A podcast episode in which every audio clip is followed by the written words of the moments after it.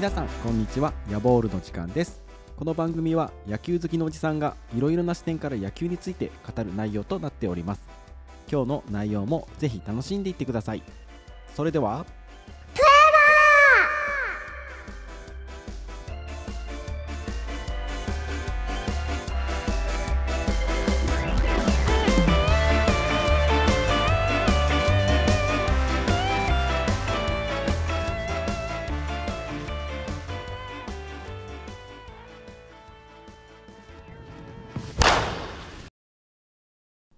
皆様改めましてこんにちは。ヤボールの時間です。今日は家族との野球観戦について話をしたいと思います。夏休みもついに終わりを迎えてですね皆さんの中にも夏休み、まあ、そもそもあったかどうかも分かりませんがいかがお過ごしでしょうか、えー、夏休みの間にですねこう振り返ってみると、まあ、野球いろいろなこう思い出があるんですけども、まあ、今年の夏はですね念願だった息子と一緒にプロ野球観戦に行くということを実現できたというのが大きな出来事でした。息子はまだあの2歳になる前なので、まあ、全然この観戦に行ったこととか覚えてるかどうかは分かりませんけども、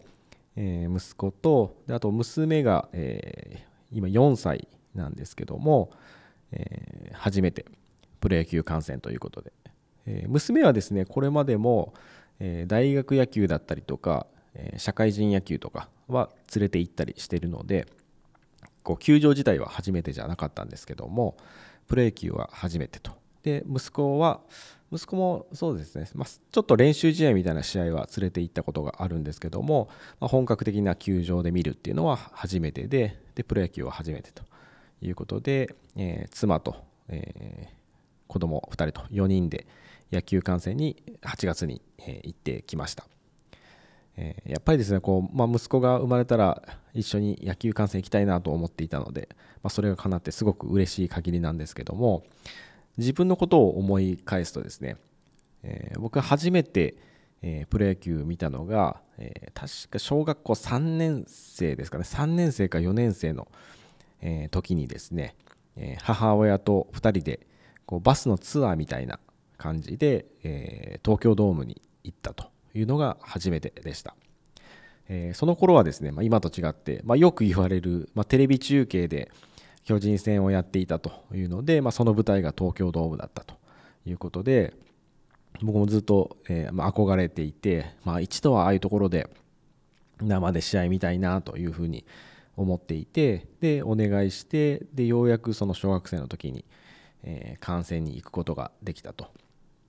で、えーと、名古屋まで、えー、行って名古屋からそのバスが、えー、その試合当日の午前中ですかねに、え、出発してで試合前に、え、東京ドームに到着してそこから試合観戦して、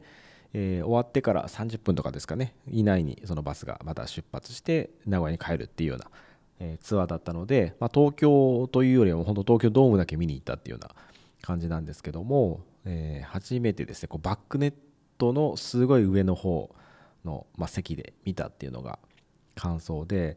そうですねやっぱ初めて見た時の思い出はやっぱホームランですかね。その時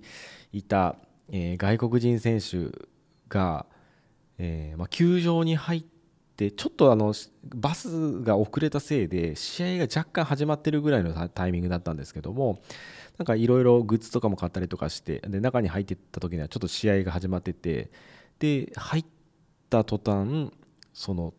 ホームランがパーンって出てすごい大きな当たりで入ったっていうのが今でも脳裏に焼き付いてるっていう感じなんですけども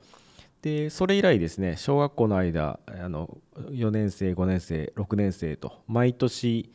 8月に夏休み中に